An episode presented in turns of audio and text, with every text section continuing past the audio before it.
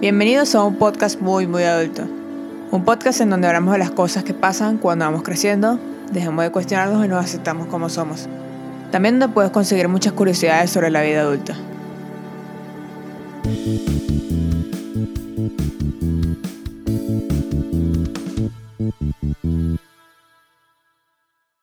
Hola, mi nombre es Stephanie y en este primer episodio de un podcast muy muy adulto les vengo a hablar del porqué de este podcast, el qué hacer cuando te gustan muchas cosas y no sabes por cuál decidirte y también vamos a hablar un poquito sobre la procrastinación.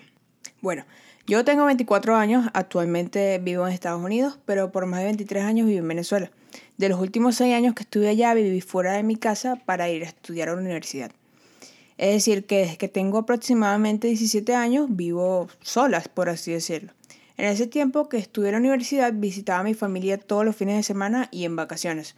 Pero aún así fue un poco difícil para mí ese proceso de adaptación porque estaba acostumbrada a estar rodeada de mi familia, de mis amigos y de bastantes personas. Pero ese shock de moverme a otro lado este, duró como dos años para yo poder acostumbrarme a esa situación que yo tenía, de que ya tenía que aceptar que yo no estaba viviendo en mi casa. Eso hace que el hecho de emigrar no me haya afectado tanto, ya que estaba bastante acostumbrada. Desde pequeña siempre he sido una persona que le gustan muchas cosas. Me gusta la música, el arte, la fotografía, la tecnología, los deportes, los videojuegos y muchísimas cosas más. Siempre me ha encantado saber y aprender de todo un poco, pero siempre me cuesta decidirme por lo que quiero hacer en un futuro. Se me ocurren muchas ideas geniales, pero por querer hacer siempre todo al mismo tiempo, eh, no hago nada. Desde hace un poco de tiempo he estado buscando maneras de mejorar eso y de llevar a cabo todas las ideas que tengo en mi cabecita. He leído y preguntado mucho al respecto y algunos me dicen es que tengo un poquitín de déficit de atención y no pongo la mirada en una sola cosa porque pienso, pienso, pienso y no hago nada al final.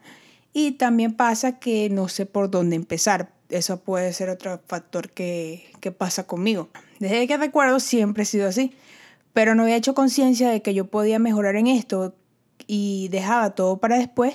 Nada más hacía las cosas cuando sentía demasiada presión sobre mí y al final me salían bien, no te voy a decir que no, pero no era la idea porque era muy extremo, por así decirlo.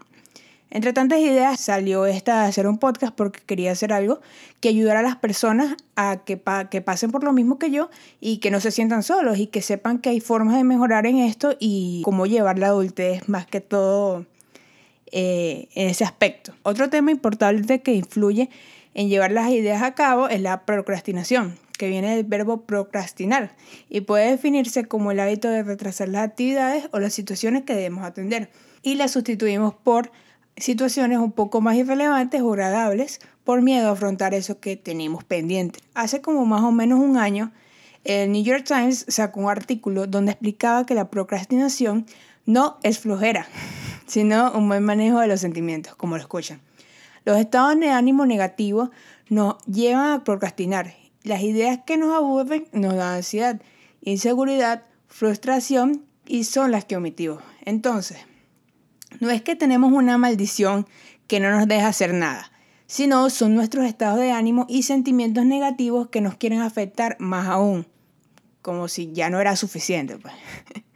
Por lo menos un ejemplo sería este podcast. Si mi autoestima estuviera baja, tuviera inseguridad respecto a él, Sería una tarea que aplazaría mucho, ya que fijaría mis pensamientos a pensar si está bien esto, qué pensará la gente de que yo haga esto, qué pasa si lo hago mal, qué pasa si no le gusta a la gente, qué pasa si la gente habla que yo no pronuncio bien la R. Oye, yo lo sé que no pronuncio bien la R, pero voy a intentar mejorar al respecto. Empezaría a dudar de mí misma y de mis creencias y pensando en el qué pasará. Pero tienes que focalizarte en el que si no haces, no pasa nada. Te quedas en el mismo lugar o hay ocasiones que pasa algo y puede que para mal.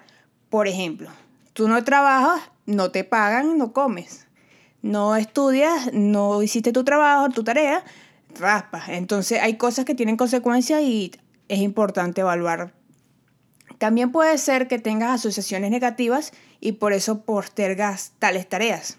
Ahora bien, ¿por qué nos sentimos culpables al procrastinar?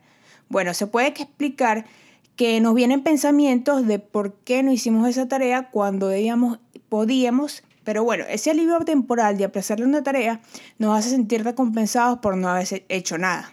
Lo malo de esto es a donde nos lleva a procrastinar tanto. Está bien que no lo hagas de vez en cuando, pero trae consecuencias más allá que nos afectan nuestra productividad y nuestro estrés crece, crece, crece. Incluso nos puede traer enfermedades de hipertensión y cardiovasculares. Entonces, procrastinamos para evitar sentirnos mal y nos terminamos sintiendo peor. Inserte una careta triste aquí porque es bastante necesaria. Hay algo que últimamente está muy de moda que se llama el sesgo del presente. Seguramente no lo conoces, yo tampoco lo conocía hasta que leí un artículo sobre esto. Y es cuando le das prioridad a las necesidades a corto plazo en vez de las de largo plazo. Un ejemplo de básico de eso es cuando dejamos de hacer ejercicios para una semana, para la otra, para la otra, o no ahorramos cuando tenemos la posibilidad y debemos. Vemos que importa hoy y las cosas que nos traen beneficio inmediato. Y hay que decirlo, estamos acostumbrados últimamente que todo lo que queremos rápido, que si no es rápido, eso es malo y no sirve. Eh, y las cosas buenas tardan su tiempo en crearse, en hacerse, en trabajarlas. También puede ser que no sepamos qué queremos al futuro y por eso tomamos esas tendencias de no hacer nada del ahora. Hay que comprometerse con las cosas porque se ve que cuando nos comprometemos hacemos las cosas con dedicación y y le invertimos más tiempo. Tenemos que tener un compromiso con todo lo que hagamos.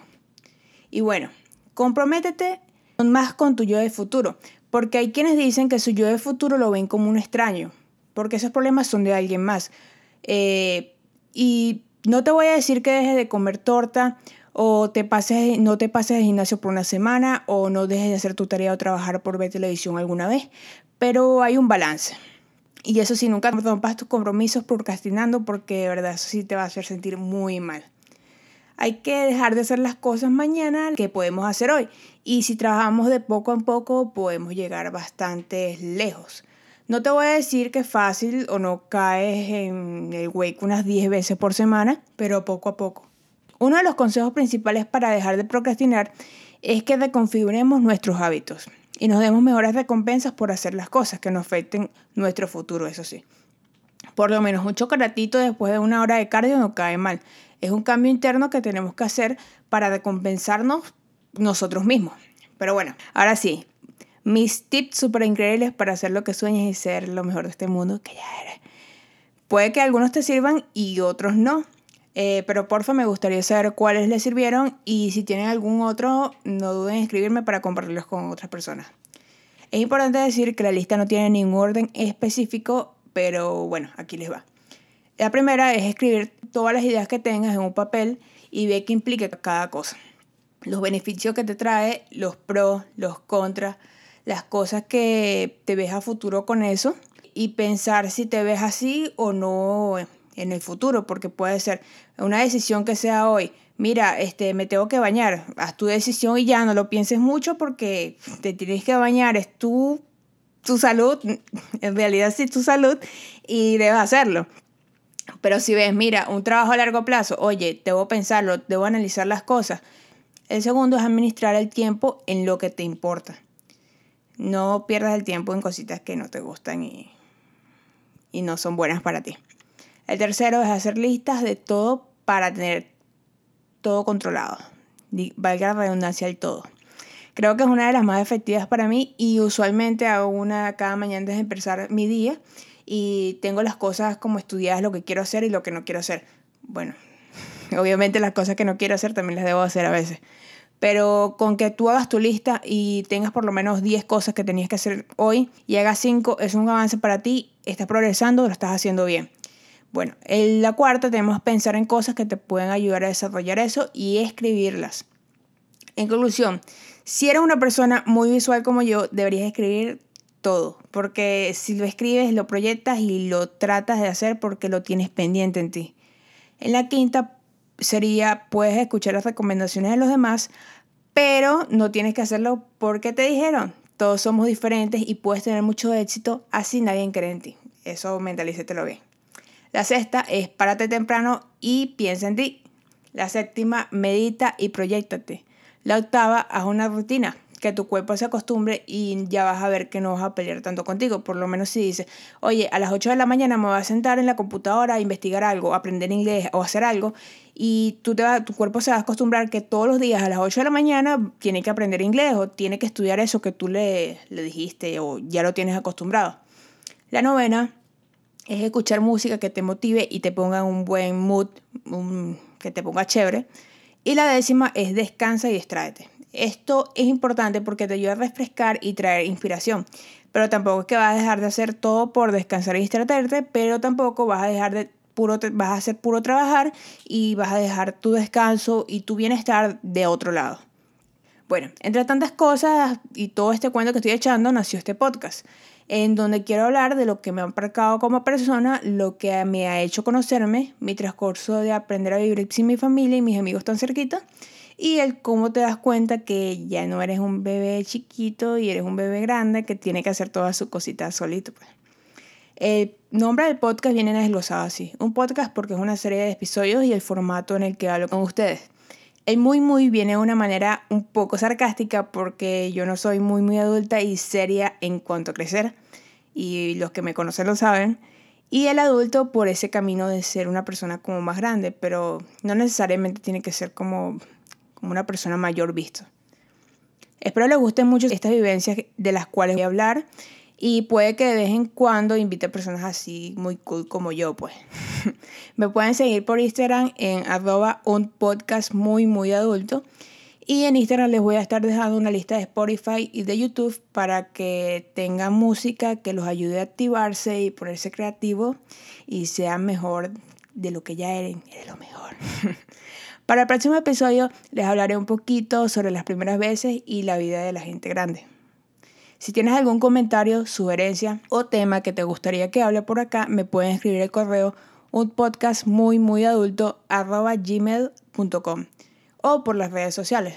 Gracias por escucharme y que tengan un buen día adulticos.